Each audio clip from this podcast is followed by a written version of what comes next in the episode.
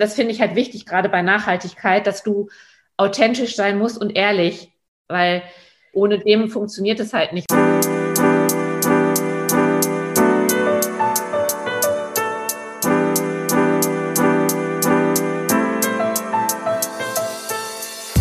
Moin und herzlich willkommen zu Fair Fashion Talk, deinem Podcast über faire und nachhaltige Mode. Ich bin Sabine Pausen, eine Gastgeberin und ich freue mich sehr, dass du bei diesem Podcast wieder gelandet bist. Ich möchte meine Erfahrungen und mein Wissen mit dir teilen, interessante Persönlichkeiten und Organisationen interviewen und dich dazu motivieren, auch in deinem Alltag Fair Fashion mit einzubinden. Like a Bird ist mir das erste Mal aufgefallen, als ich gelesen hatte, dass für die Produkte Rosenviskose eingesetzt wurde. Das fand ich schon ziemlich spannend. Das ist aber nicht das einzig Besondere an dem Label von Tanja Klievemeyer. Mit ihrem Slow Fashion Label möchte sie den gesamten Lebenszyklus eines Kleidungsstücks betrachten. Neben einem transparenten Herstellungsprozess, einem bewussten Konsum und dem Ziel, ein langlebiges Produkt zu schaffen, ist es ihr auch wichtig, die KonsumentInnen entsprechend zu informieren, aufzuklären und mitzunehmen. So hat sie jetzt auch noch einen Concept Store in Herford eröffnet, um direkt am Point of Sale zu sein und ihre nachhaltigen Botschaften zu vermitteln. Wenn du nicht unbedingt in Herford oder Umgebung wohnst, dann hör dir diese Folge an, um mehr von Like a Bird und Tanja zu erfahren. Hallo Tanja, herzlich willkommen zu meinem Podcast für Fashion Talk. Hallo Sabine, danke für die Einladung. Ich freue mich auf jeden Fall super hier zu sein. Ja. Sehr gerne und ich freue mich, dass du dir Zeit genommen hast. Ähm, ja, stell dich doch einfach am besten erst einmal vor, wer du bist und was du so machst. Ja, also ich bin Tanja Kleve-Meyer, ähm, Gründerin und Inhaberin des äh, Fair Fashion Labels Like a Bird und ähm, ja, jetzt auch Inhaberin des nachhaltigen Konzeptstores Store 13 in Herford und ähm, ja, habe vor Ende 2019, also vor jetzt etwas über zwei Jahren neu gegründet und eine sehr turbulente Zeit gerade hinter mir, genau. Das glaube ich dir. 2019, das ist ja echt noch ganz, ganz schön jung und ganz, ganz frisch. Irgendwie, wie bist du denn dazu gekommen, dass du ja eine nachhaltige Marke gründen wolltest? Also was war der Auslöser oder gab es gar keinen Auslöser, weil du es irgendwie immer schon geplant hattest oder? Also eigentlich habe ich ja das ähm, Label Like a Bird tatsächlich vor jetzt fast zwölf Jahren gegründet mit einem damaligen Geschäftspartner und ich wollte damals schon nachhaltig agieren, also sozial, ökologisch und ökonomisch was anders und besser machen als die Firmen, wo ich vorher angestellt war. Also ich war halt wirklich in großen Konzernen auch tätig und habe viel Missstände gesehen in Produktion und auch im Umgang mit Menschen vor allen Dingen. Also es war wirklich der Schwerpunkt, der mich halt äh, getriggert hat, den ich halt äh, in den Fokus rücken wollte, wo ich halt ein, einfach andere Ansätze ähm, in mein eigenes reinbringen wollte. Und ich habe gemerkt, dass ich im Angestelltenverhältnis da immer wieder ja vor Wände gelaufen bin. Also ich habe ähm, ich konnte mich dann letztendlich nie mit den Werten ähm, richtig identifizieren, weil mir da ja was gefehlt hat. Und äh, deswegen ist diese Grundidee eigentlich alt, aber mhm. es war halt schwierig, weil ich habe natürlich in diesen Konzernen im kommerziellen Bereich gearbeitet und hatte dahingehend natürlich auch in diesen Markt meine ganzen Kontakte. Und ähm, von denen lebt man natürlich dann erstmal, wenn man neu gründet. Und so war das total schwierig, das wirklich in einer Stringenz, das Soziale übrigens habe ich von Anfang an durchgezogen, aber alles andere, sprich Wareneinsatz und so, dann so durchzuziehen, wie ich es wollte, weil die Abnehmer, die Einkäufer waren halt eher kommerzieller und die brauchten dann halt andere Preise, weil natürlich mhm. für natürliche Materialien mit Druck und mit der Kollektion, wie ich sie aufgebaut hatte, waren die Preislagen dann schon Premium direkt, während ich vorher halt kommerzieller unterwegs war und das dann halt ein bisschen schwieriger war. Und ich hatte einen Geschäftspartner, der natürlich als Geldgeber agiert hat und der wollte irgendwann auch dann äh, mal ein bisschen Umsatz sehen. Und dadurch haben wir halt den ökologischen Aspekt, so nenne ich ihn jetzt mal, ein bisschen äh, verlassen. Was mir nicht so gut gefallen hat letztendlich, aber der ganze Markt ja seitdem auch, das ist jetzt so acht Jahre her, sehr im Umbruch ist, die ganze Zeit ja auch schon vor Corona. Und deswegen ja, war das halt schwierig. Dann haben wir so eine Achterbahnfahrt hinter uns gemacht, äh, gehabt und ähm, hoch und runter und haben aber eigentlich auch nie so richtig Fuß gefasst. Wir hatten zwar mal den Break-Even, aber es war halt schwierig, sich überhaupt als junges Label durchzusetzen, weil eben, wie gesagt, der ganze Markt äh, in Schwierigkeiten war. Und dann habe ich irgendwann wahrgenommen, dass dieses Thema Nachhaltigkeit halt stärker wird oder halt mehr Gehör findet, dann durch den ähm, Ethical Fashion Room und mhm. ähm, durch den Neonit dann. Also irgendwie habe ich so das immer stärker wahrgenommen. Und ähm, dann wollte mein Geschäftspartner aussteigen, eigentlich nach fünf Jahren. Er war zehn Jahre mit an Bord, aber oder fast zehn Jahre. Und dann gab es für mich halt die Frage, was machst du? Ähm, machst du, gehst du wieder in Angestelltenverhältnis zurück, settelst du, machst du das weiter, aber so wie, wie, wie es zum Ende war, ging es nicht. Ja, und dann bin ich halt ähm, tatsächlich auf eine Stoffmesse gefahren mit dem Gedanken, okay, jetzt suchst du mal nach dem, was du machen wolltest, weil ich hatte quasi die Produktionsstruktur stehen. Also ich hatte im Prinzip einen zertifizierten Betrieb. Ich hatte meine Schnitt- und Gradierabteilung in Mazedonien. Ich hatte meine italienischen Partner und die Kontakte auch zu den Jersey-Herstellern, die alle zertifiziert waren. Also das heißt, da war alles schon mal so in den letzten Jahren, dadurch, dass ich die sozialen Standards durch, also immer eingehalten habe, war das schon mal gegeben. Und jetzt musste ich halt sehen, dass ich das in Wareneinsatz noch umgesetzt bekomme. Und teilweise manche Partner oder manche Vorstufenpartner haben sich auch immer dafür stark gemacht, aber es war halt schwierig. Und dann bin ich halt zu meinem Hauptpartner gegangen und habe äh, da halt gesagt, so, ich brauche jetzt irgendwas, aber bleib mir mit Mischqualitäten vom Hals. Ich möchte mich jetzt konsequent darauf mal konzentrieren und versuchen, das auf die Beine zu stellen. Also bin mit diesem Gedanken dahin, habe gedacht, entweder klappt das jetzt oder eben nicht. So, und dann machst du was anderes. Und da habe ich dann halt, also hat er mir so ein ganz kleines Schläppchen gezeigt, das waren die ersten Tests von der Rosenviskose. Mhm. Und ich bin also ich fand das einfach nur mega. Vom Handfeel, von der Idee, vom Gedanken, von den Tests. Und ich habe gesagt, okay, alles klar, ich will das haben sofort und ich mache das mit euch. Und das war so ein bisschen, dann war ich auch richtig Treiber bei denen. Und ich war auch tatsächlich die erste, die darauf gegangen ist. Ich konnte es leider nicht exklusiv haben, weil die die Entwicklung mitgemacht haben, aber habe dann halt eine kleine Kollektionskapsel gemacht mit der Rosenviskose, die ich dann auf der Neonit ausgestellt habe, plus halt drumherum Kollektion konzentriert auf Biobaumwolle, Leinen. Also das war halt jetzt alles äh, dann wirklich nachhaltige Qualitäten, aber halt kleine Kapseln. Ich habe einen totalen Hype erlebt. Unfassbar. Ich habe den kleinsten Messestand gehabt. Ich habe morgens um neun war ich auf der Messe, abends um 18 Uhr habe ich gedacht, warst du auf Toilette oder hast du einen Kaffee? Nein, ich habe gar nichts getrunken, nichts gegessen. Also es war unfassbar. Also ja. und dann war ich natürlich total getrieben von diesem Rückenwind und habe gedacht, das ist jetzt ein Zeichen. Und bin dann halt so ein Typ, ich glaube dann an sowas und habe gesagt, okay, das ist jetzt das Zeichen, dass du da zu deiner Grundidee von damals zurückkehren sollst und jetzt halt mit einer ähm, reduzierten Struktur, also reduzierten Firmenstruktur nochmal durchstartest. Und das hat mir dann halt wirklich den Anlass gegeben. Und dann habe ich ja, wie gesagt, die Produktionskette, also ich sage jetzt mal vom, vom, von, der, von den Näheren, also von den Produktionsstätten von meinen Partnern in Mazedonien, die halt die äh, Schnitte erstellen und gradieren und so weiter, das hatte ich stehen. Und ich konnte das jetzt halt nutzen, was ich vorher jahrelang aufgebaut habe und hatte, musste mich darum nicht mehr kümmern. Das war schon mal sehr positiv nicht mehr kümmern, nicht falsch verstehen. Natürlich musst du kontrollieren, aber du hast aber halt nicht mehr sourcen und so. Du fängst genau. nicht bei Null an einfach. Ne? Du genau. hattest den Back, also die, ja, wie du sagst, die Basis halt einfach, wo du mit schon arbeiten konntest. Ne? Genau. Und jetzt war das im Prinzip, das ist ja trotzdem nicht einfach, dann die Waren zu finden, ähm, die dann halt auch authentisch sind. Und da ist halt für mich immer noch teilweise ein Knackpunkt in dieser Kette. Mhm. Und da bin ich dann halt so ein Typ. Ich sag dann halt, also bis zu dem Punkt, wenn du klein bist, kommst du halt irgendwann als Brand an, an äh, ja, wie soll ich sagen, an Grenzen der Kontrollierbarkeit. Mhm. Und ich glaube, dann ist es einfach wichtig, an dem Punkt zu sagen, okay, bis dahin kann ich euch das sagen und bis dahin bin ich davon überzeugt und ich stehe dazu und ab da vertraue ich. Und äh, mehr kann ich dann dazu nicht sagen. Und ich glaube, das ist total wichtig wenn man, äh, dass man da nicht anfängt, zu, äh, irgendwelche Behauptungen aufzustellen, die dann letztendlich man vielleicht nicht halten kann. Also so. Das Absolut. ist selten bei mir gewesen, aber es gibt halt ein, zwei Aspekte, da habe ich dann mal die Chance gehabt zu recherchieren, weil ich Interess äh, also interessierte Professoren an die Seite gestellt bekommen habe durch einen großen Kunden. Und dann habe ich mit denen halt mal das ein oder andere nachgeforscht und habe halt mein böses Wunder erlebt, das zum Thema Greenwashing. Mhm, okay. äh, es werden einem halt auch viele tolle, innovative Fasern einfach verkauft. Mhm. Und ähm, wenn man dann da wirklich mal hinterguckt, hinter diese Fassade, stellt man nämlich irgendwann fest, okay, das kann jetzt alles sein, aber das muss gar nicht aus dem Ursprungsmaterial sein, sondern das kann auch XYZ sein. Mhm. Und dann mhm. wird einem schon anders, wenn man vorher daran geglaubt hat, dass die Vorstufe das so gemeint hat. Mhm. Und wenn man dann noch merkt, dass der Lieferant, mit dem man im Austausch ist, das auch, auch noch aus dem Sortiment nimmt, mhm. weil vermeintlich der dann auch auf das gestoßen ist, das ist schon echt tricky. Ja, also das glaube ich dir, klar.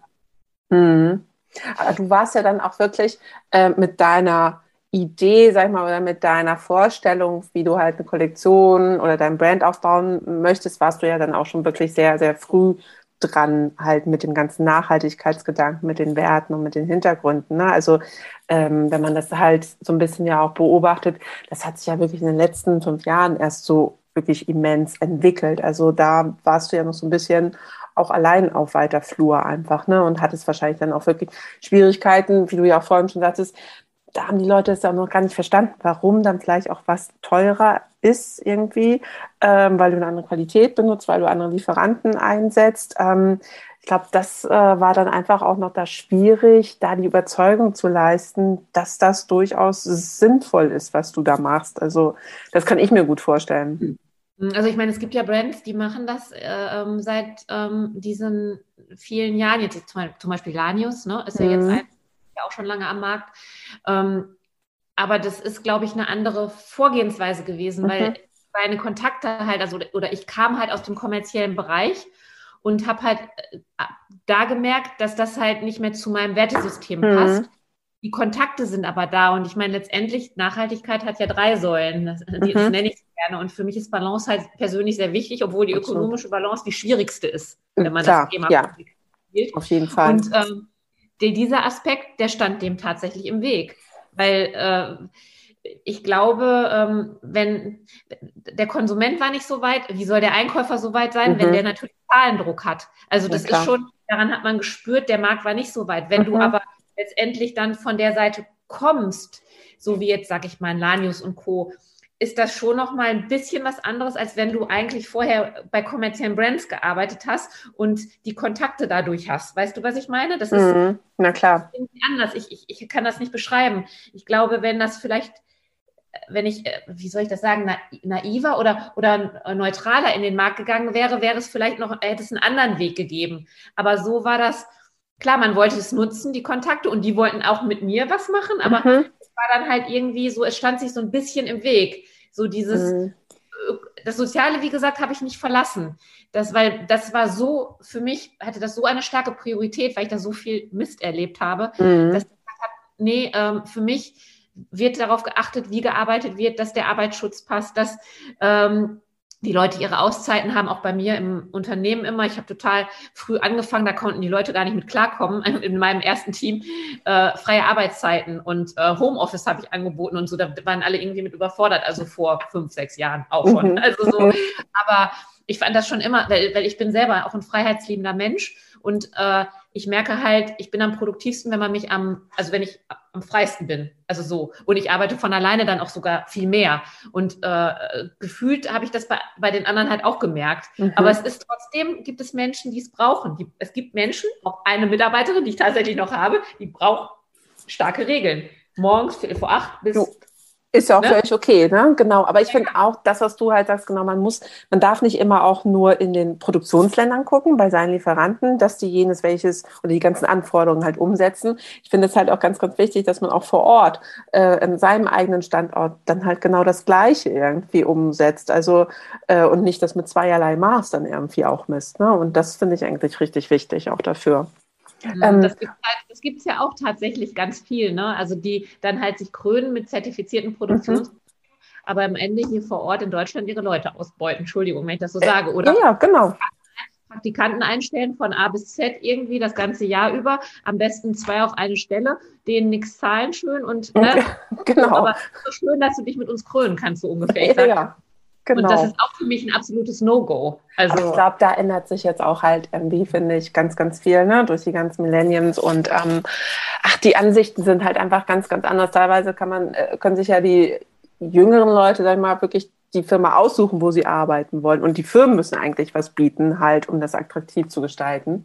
Aber jetzt nochmal zu deinen äh, Lieferanten zurück. Du hast ja wahrscheinlich immer noch Kontakt mit denen und du sagtest, die sind zertifiziert. Wonach sind die zertifiziert? Hast du da immer für dich selber so ein bestimmtes ähm, Zertifizierungssystem oder eine Auslobung, wo du sagst, ja, dem vertraue ich?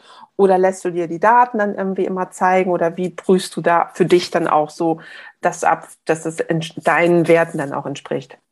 Also in Mazedonien ist es tatsächlich so, dass wir, ähm, also ich hatte eine Produktionstechnikerin vor Corona und wir sind wirklich viermal im Jahr da unten gewesen mhm. und selber vor Ort. Und dieser Betrieb ist BSCI zertifiziert. Mhm. Mhm. Das heißt, äh, das wird ja auch regelmäßig kontrolliert von unabhängigen Prüfinstituten. Äh, äh, äh, wie heißt das nochmal? Jetzt komme ich nicht mehr auf den Namen, aber es, es hat ja einen bestimmten Namen. Jetzt komme ich nicht mehr auf das ähm, Institut. Naja, zu viel. Und ähm, parallel sind aber meine Partner vor Ort. Ähm, auch da gibt es halt auch eine angestellte Produktionstechnikerin, mit denen ich arbeite. Und äh, die gehen halt auch in die Betriebe und kontrollieren das immer wieder. Und zum Schluss muss ich jetzt sagen, also durch nach der Neugründung und bis heute arbeiten wir ausschließlich mit einem Betrieb und der ist halt BSI zertifiziert, der ist direkt im selben Ort wie meine Produktionspartner, wo halt die Schnitte und Gradierungen auch gemacht werden. Von daher ist da auch eine so, so eine Nähe und Verbundenheit, dass, ähm, ja, also ich sag mal regelmäßige Besuche vor Ort plus halt immer wieder, dass die auch das BSCI aktualisieren lassen. Ähm, das ist für mich die Sicherheit. Mhm. Also ähm, schon so, aber das, das, das ist so close, das ist für mich safe.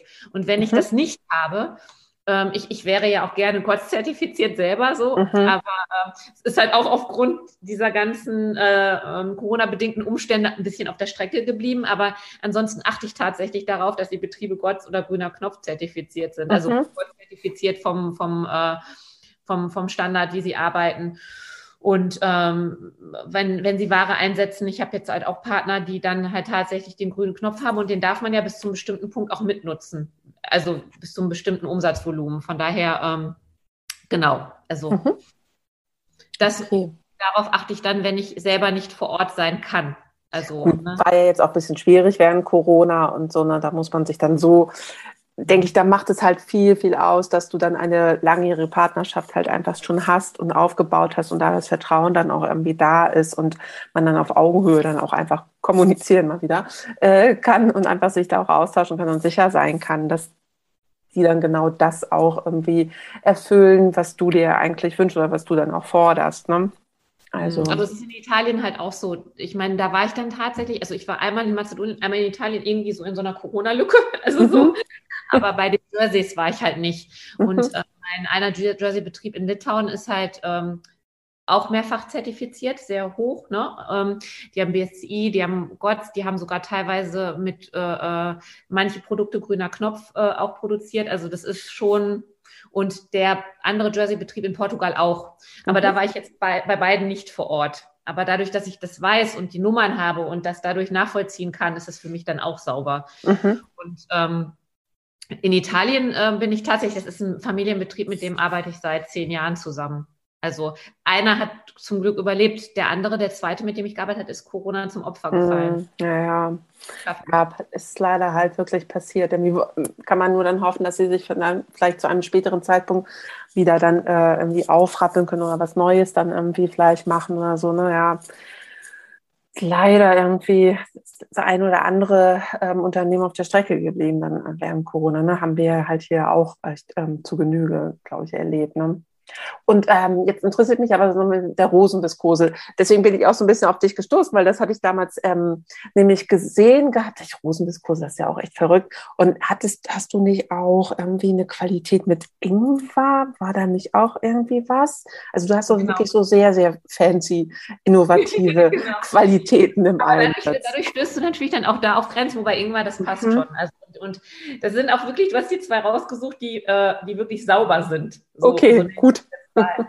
Und ähm, ja, es ist ja, Ingwer ist ja nichts anderes als eine Zellulose.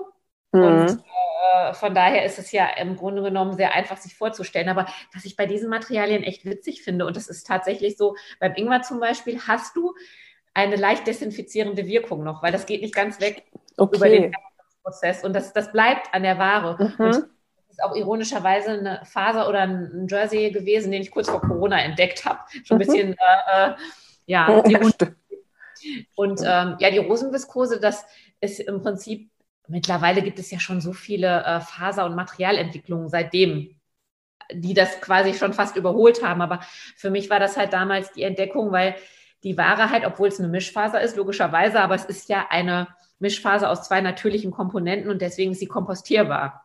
Das heißt, sie ist im ökologischen Kreislauf ohne Rückstände zu hinterlassen wieder zurückzuführen. Mhm. Und es wird halt auch, ähm, also die wird halt sehr energie- und wasserschonend hergestellt und es ist, ähm, man sagt immer Rosenviskose, woraus wird die denn gemacht? Also es ist im Grunde genommen wird das da gar nicht drauf geachtet, auch nicht wie die Rosen aussehen, sondern das ist einfach die Zellulose und es wird alles halt quasi verwertet. Mhm. Ding mhm. da dran ist. Mhm. Es werden dafür halt auch keine Pestizide benötigt, weil das total egal ist, wie die aussehen. Das ist halt nur, das ist die Authentizität da drin. Mhm. Und äh, es ist halt, äh, man braucht für diese äh, wie soll ich das sagen, für diese Struktur, vielleicht vermeintlich würde das mit anderen Blumen auch gehen, aber äh, bei der Rosenviskose hast du so ein bisschen dieses Hölzerne. Ähm, es ist halt weicher als Holz, wo ja mhm. ursprünglich mhm. draus hergestellt und deswegen kann man da halt diese andere, also diese biologisch abbaubare äh, Chemie zu nutzen. Und daher ist das nicht umweltbelastend, was du einsetzt und du mhm. kannst es mal wiederverwerten. Also es hat mehrere Aspekte bis, äh, ich bin jetzt kein Chemiker, ich habe mich aber natürlich intensiv damit auseinandergesetzt und deswegen äh, komme ich zwar an meine Grenzen in der Erklärung, aber so, ich hoffe, dass es im Groben reicht. Also für ich denke schon, ja. Kennst du schon Yesango, den New Fair? Das ist unser Online-Shop für nachhaltige Produkte.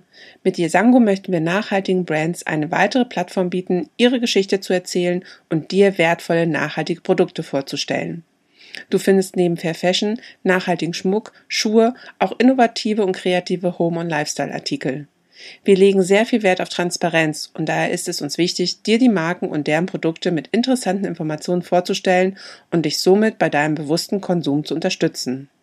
Das ein oder andere Brand hast du vielleicht auch schon einmal in einem Interview in meinem Podcast gehört.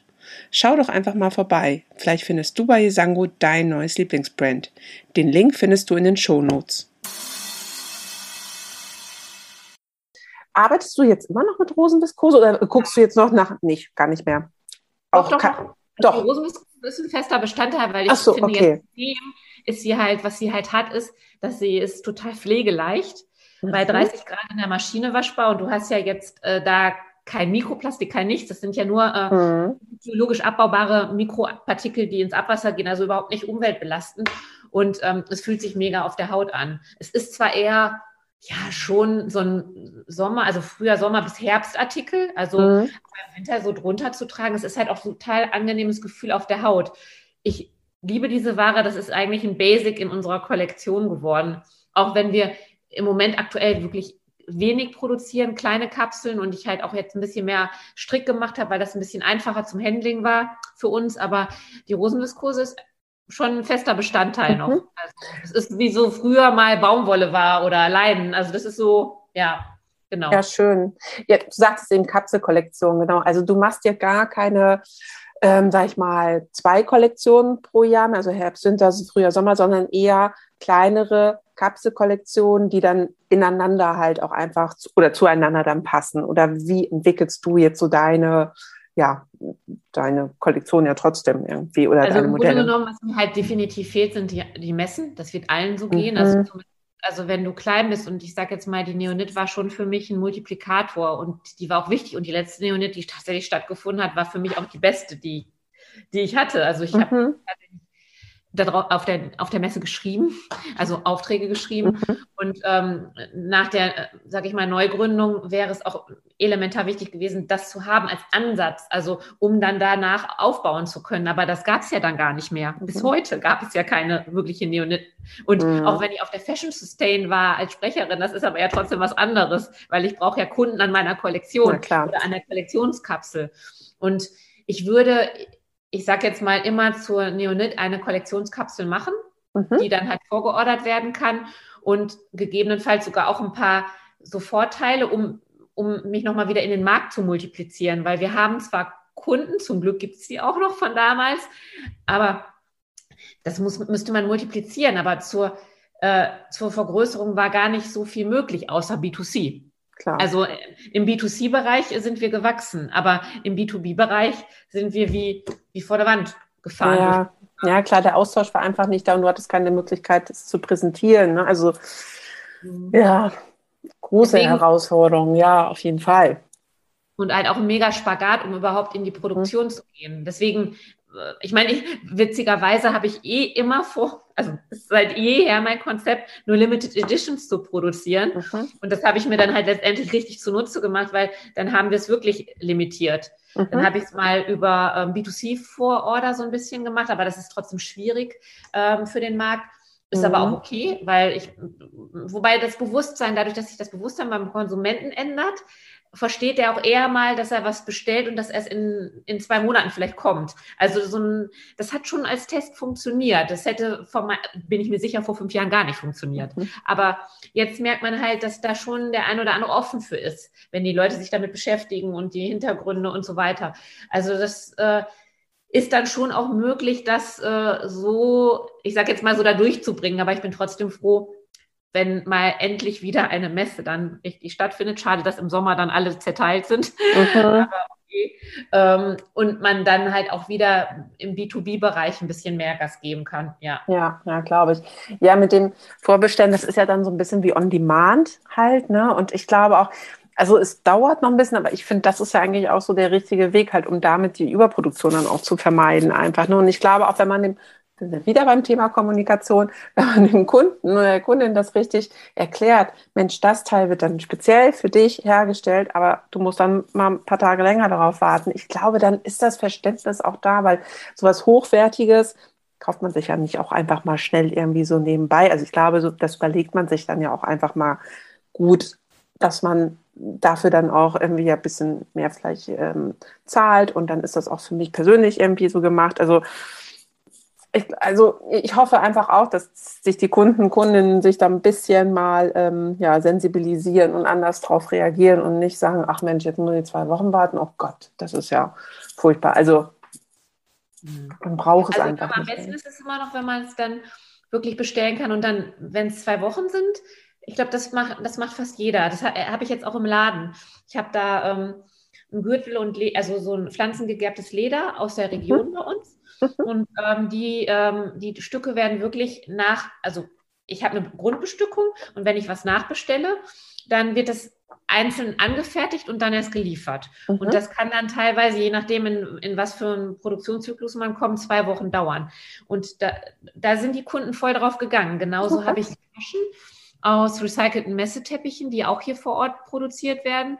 Und ähm, die, die habe ich jetzt auch tatsächlich schon ganz gut verkauft. Und ähm, da wird dann halt auch ein bis zwei Wochen darauf gewartet. Das ist kein Problem. Darüber mhm. hinaus äh, äh wird es dann schon dünner. Also mhm.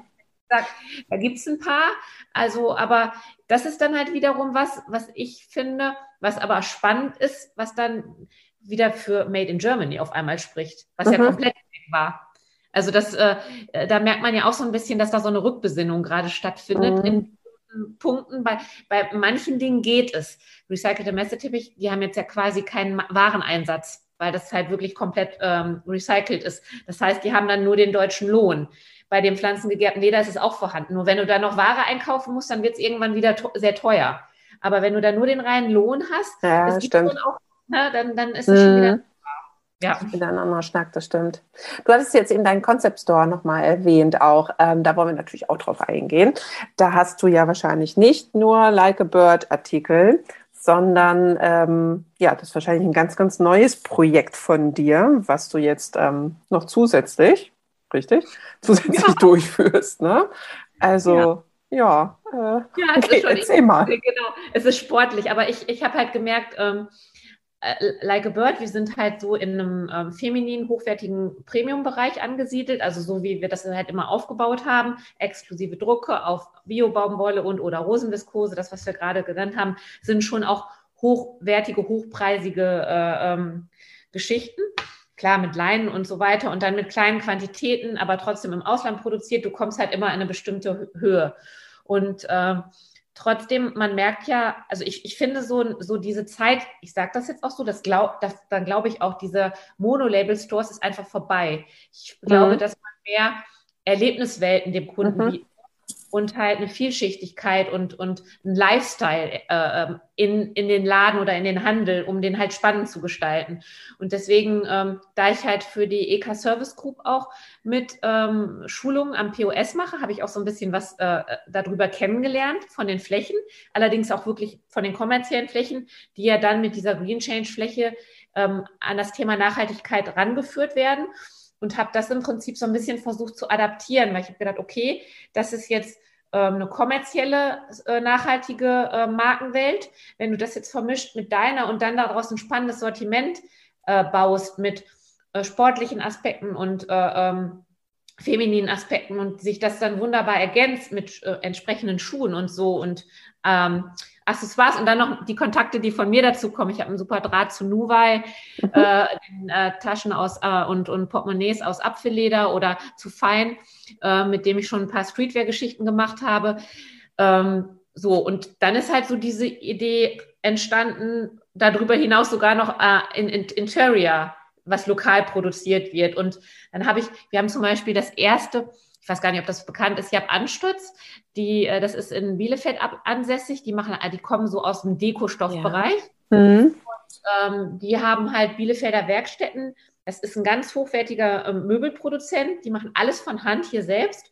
Und die haben jetzt das erste nachhaltige Material auf den Markt gebracht. Und wir haben den ersten nachhaltigen Ottoman aus diesem Material bei uns in dem Concept Store stehen.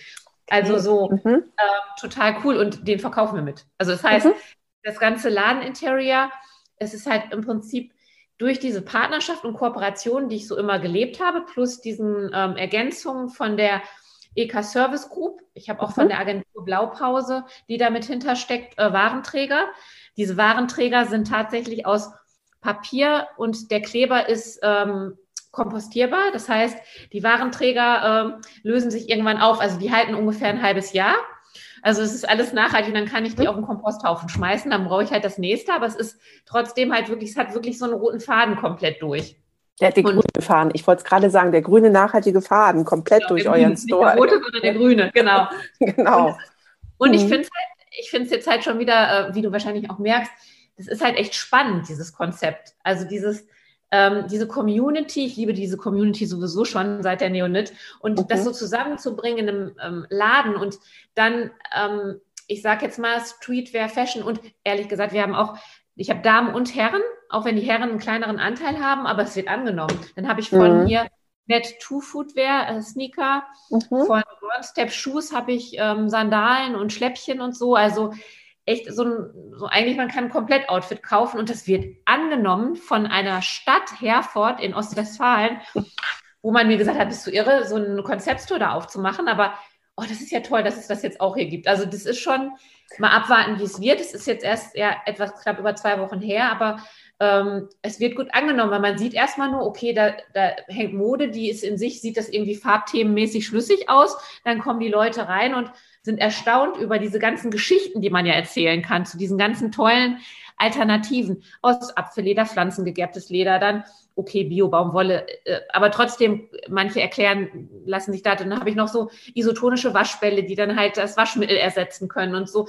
Und ich finde, gerade Nachhaltigkeit hat so viel Innovation äh, oder bringt so viel Innovation mit sich, weil es ja alles transformiert wird und neuen Input in die Modewelt gibt, dass es total spannend sein kann. Und wenn du den Konsumenten so abholst, äh, dann ist das auch so, unabhängig davon, dass die Mode trotzdem gut rüberkommen muss. Also es, Na klar, aber ja. da wollte ich dich gerade jetzt auch noch mal fragen, genau, wie kommuniziert ihr die ganzen Themen dann an die Kunden und die Kundinnen? Also habt ihr vielleicht auch kleine Aufsteller, wo ihr schon sagt, das ist das Brand so und so und die können das und das und machen dieses, jenes und welches oder geht ihr einfach dann so auf die Kunden zu und ähm, sagt, Mensch, hier ähm, kann ich mal das zeigen? Oder also wie funktioniert das denn da? Oder wie kommen die Kunden dann auf euch auch zu? Also das fände ich schon mal auch ganz spannend irgendwie, wie man da das so bringt. Also gehen schon aktiv auf die zu. Wir haben auch Aufsteller mit da, mhm. ähm, die dann halt erklären bei den, ist ja total abgefahren, Netto, also der Sebastian Kies ist ja echt äh,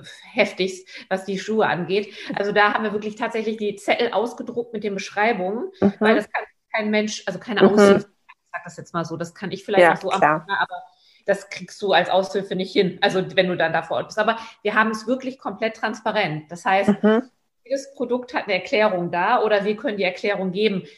Ich meine, wenn jetzt wirklich eine Gott-Zertifizierung oder ein grüner Knopf, das hängt dann wirklich als Hangtag mhm. dran und dann kann man es ja dann lesen. Es sind bei den meisten Produkten tatsächlich die Hangtags, die erklär selbsterklärend sind, auch mhm. mit dran. Und ansonsten ist halt geschultes Personal das A und O. So, das merkt man. Ja. Weil ähm, die Kunden kommen zwar rein und denen gefallen die Produkte auf der einen Seite, aber wenn dann wirklich irgendwie sowas wie Apfelleder da steht, dann sind sie natürlich neugierig und wollen sich das erklären lassen. Und mittlerweile, das kann auch tatsächlich jeder bei mir. Deswegen ist es echt wichtig, dass du gut geschultes Personal hast, die es ehrlich, authentisch erklären können. Mhm. Damit es halt auch ja. eine, wirklich ganz klar und glaubwürdig ist, weil es gibt halt leider zu viel Greenwashing da draußen. Und äh, das spürt man teilweise bei den Kunden, dass sie dann manchmal so ein bisschen critical werden. So. Mhm. Ja, Unglaub, äh, ungläubig wahrscheinlich so ein bisschen. Ne? Hm. Genau, und da kannst du nur mit Kompetenz entgegenhalten. Mhm.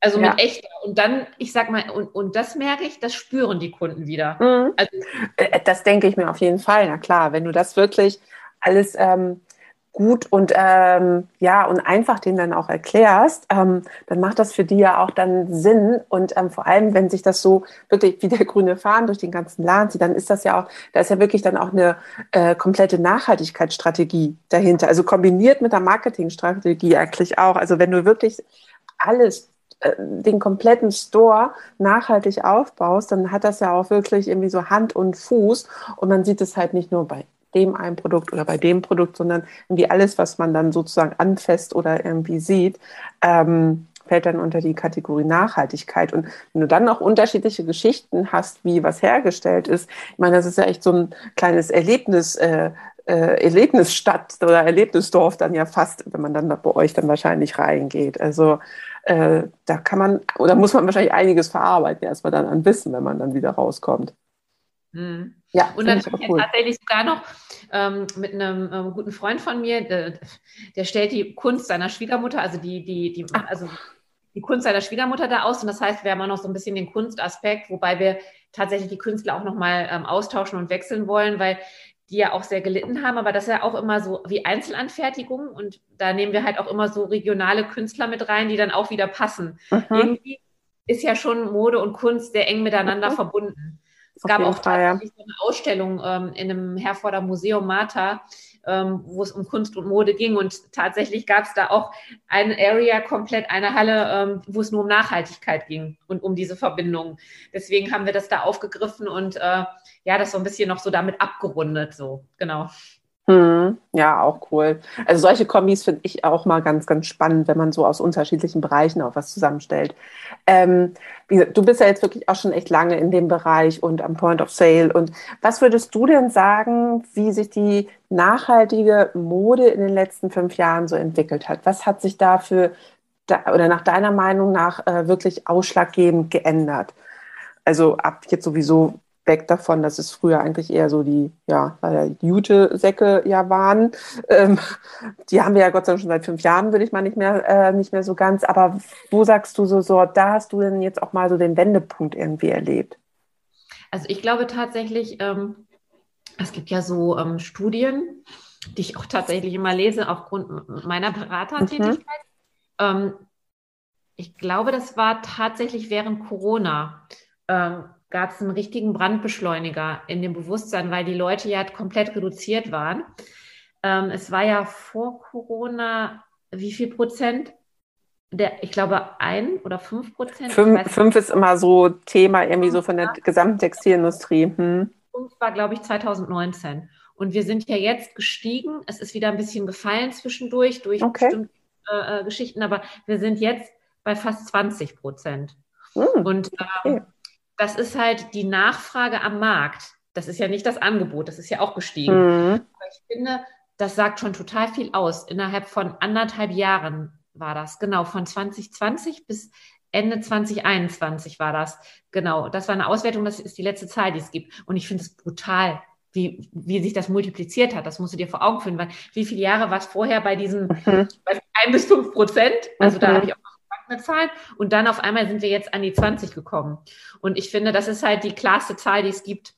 Äh, du spürst das auch richtig und ähm, ich spüre auch wirklich, wenn ich das jetzt mal auch tatsächlich auf den Laden oder halt auch auf, auf die Tätigkeiten, also jetzt im Social Media Bereich, auch an die Wirkung und an, an, an die Reflexion und so. Unfassbar, ähm, wie sich das multipliziert hat. Und wenn ich überlege, vor allen Dingen tatsächlich die junge Generation, aber die schleppen ja dann auch ihre Eltern mit, mhm. äh, die sagen, oh, wie toll, dass es das jetzt endlich auch hier bei uns gibt. Und du merkst halt richtig, dass, ähm, ja, dass beim Konsumenten ein Wertewandel stattgefunden hat. Mhm. Und ähm, ich finde, natürlich muss die Industrie darauf reagieren und es gibt, dadurch sind ja auch äh, viele innovative Brands entstanden, die es auch authentisch meinen. Und es gibt ja auch viele Materialentwicklungen in dem Bereich. Ich bin ja auch ähm, beratend tätig für so ein Innovationszentrum in, in Meerbusch, das GEC, ähm, was ja auch Startups mit fördert in dem Bereich, nicht nur Mode, sondern auch ähm, Food und äh, ähm, Mobilität und, und Building. Aber ähm, da sieht man halt unheimlich auch in diesen Bewerbern, weil es gab da gerade einen äh, Textilpreis, den mhm. ich äh, äh, quasi mitbewertet habe. Und ähm, das war unheimlich spannend und interessant, da diese ganzen ähm, Startups, das waren über 150 Bewerbungen, die ich dann mit äh, durchgegangen bin und mit analysiert habe, was da halt an Bewegung drin ist im Markt. Und ich finde, ähm, ja, das gibt halt der Branche einen richtigen Kick. Das macht es halt wieder so ganz anders erlebbar, ganz anders äh, ähm, spannend, als es vorher war. Ähm, daraus kann man unheimlich viel ziehen, um, um auch bei vorhandenen Marken ähm, Innovation zu integrieren, authentisch. Im Gegenzug finde ich es aber, ich kriege davon echt einen Anfall, wenn ich das sehe auf den Flächen. Ich versuche jetzt keinen Namen zu nennen. Okay. Wenn ich dann sehe, wir haben BCI-zertifizierte Shirts. Mhm.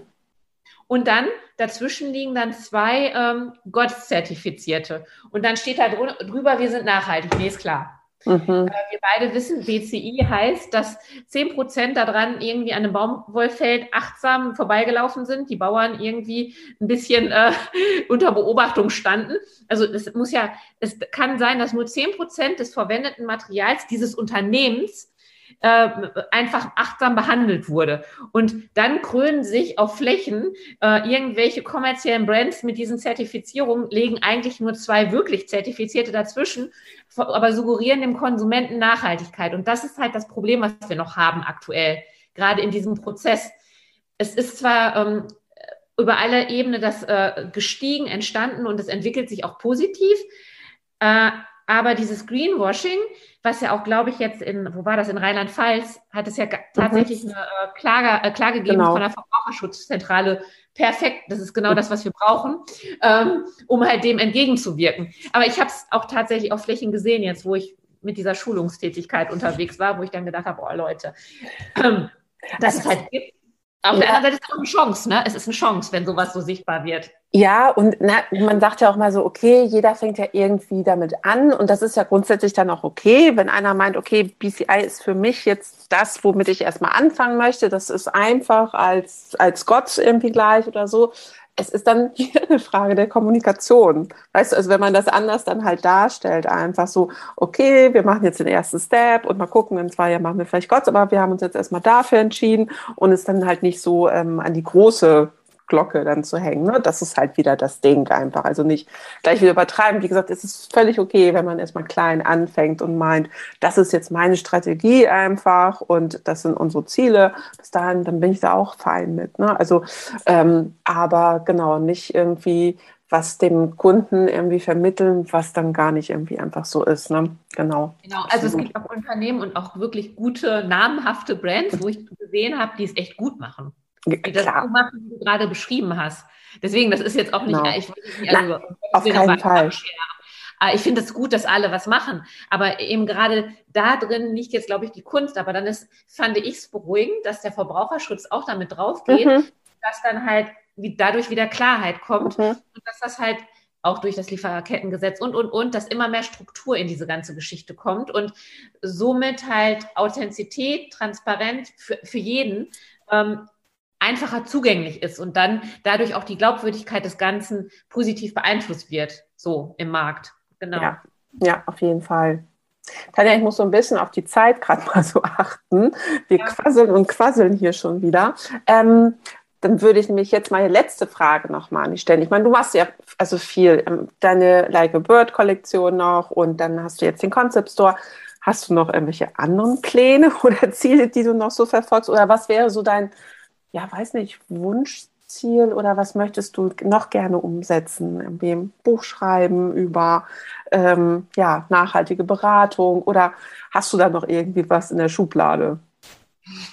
Ja, du hast es jetzt quasi schon genannt. Ach so, okay, das wusste ich jetzt echt nicht. Okay. Ja, also ich habe halt jetzt ehrlich gesagt, ähm, was ich jetzt, ähm, was ich total gerne mache und wo ich echt drin aufgehe, ist halt diese, ähm, diese Schulungsgeschichte, die ich jetzt mhm. angefangen mhm. habe mit der EK Service Group, weil ich halt einfach merke, dass du da, dass da ein unheimlicher Wissensbedarf ist.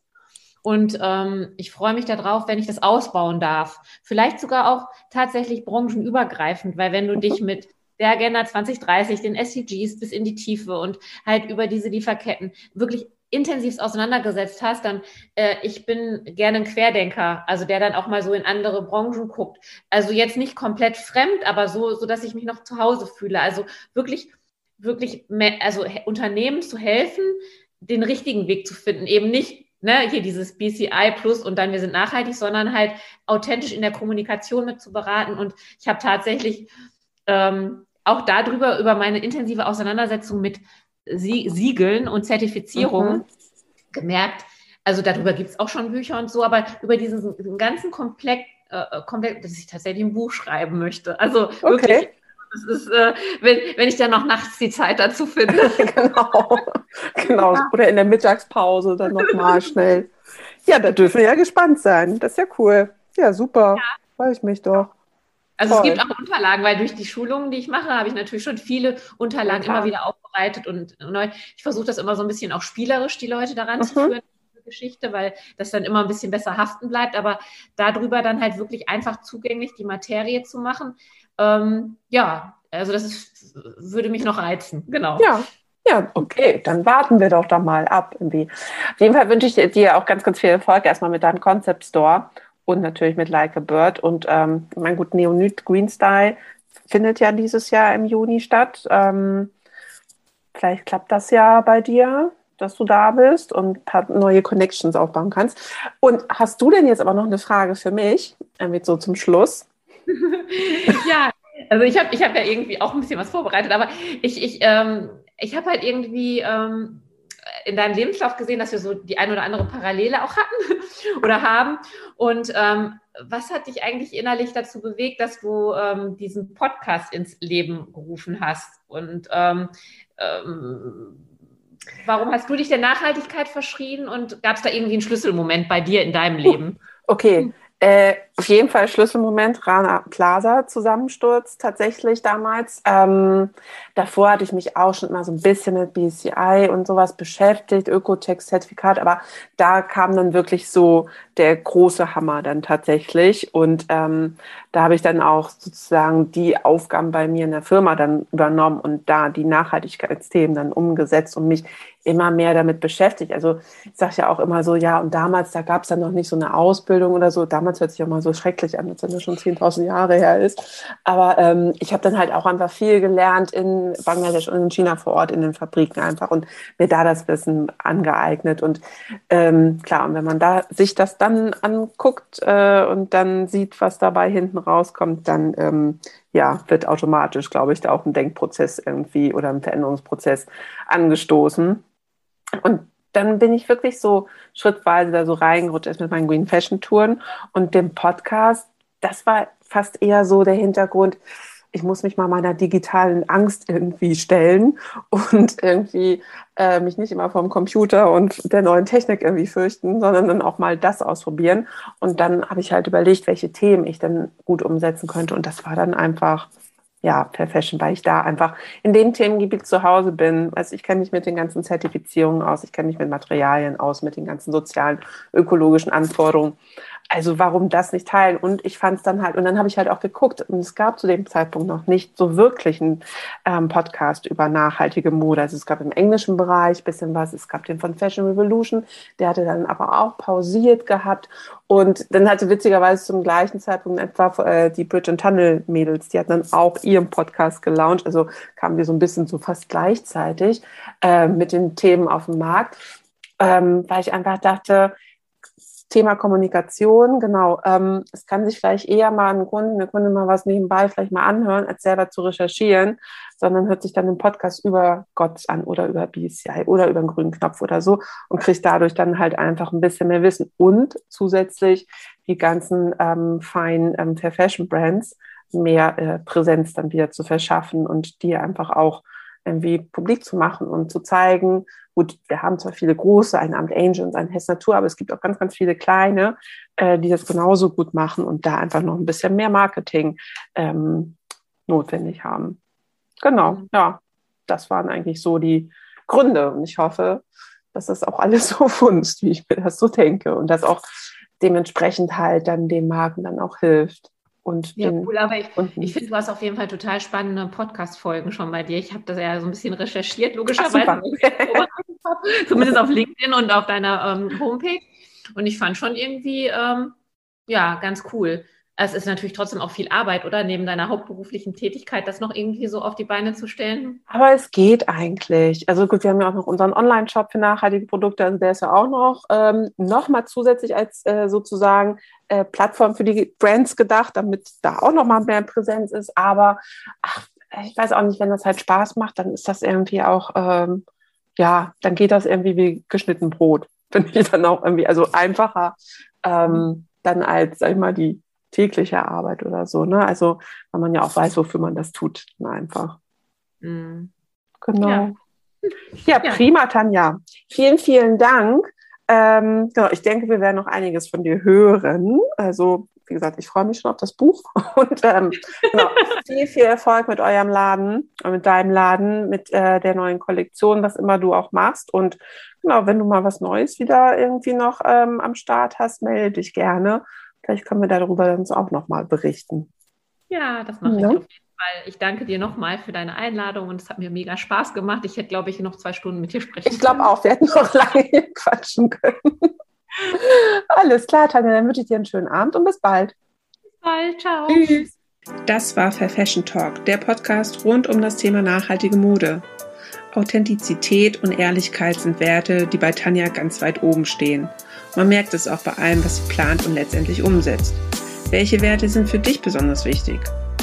Wenn dir diese Folge gefallen und dich inspiriert hat, dann freue ich mich, wenn du Fair Fashion Talk abonnierst, eine Bewertung hinterlässt und ihn in deinem Netzwerk teilst. Weitere Informationen findest du in den Show Notes und auf www.fairfashiontalk.de. Gerne kannst du mir auch deine Fragen und Anregungen zusenden. Ich freue mich immer über jede Art von Feedback. Und auf jeden Fall freue ich mich, wenn du bei der nächsten Folge wieder dabei bist.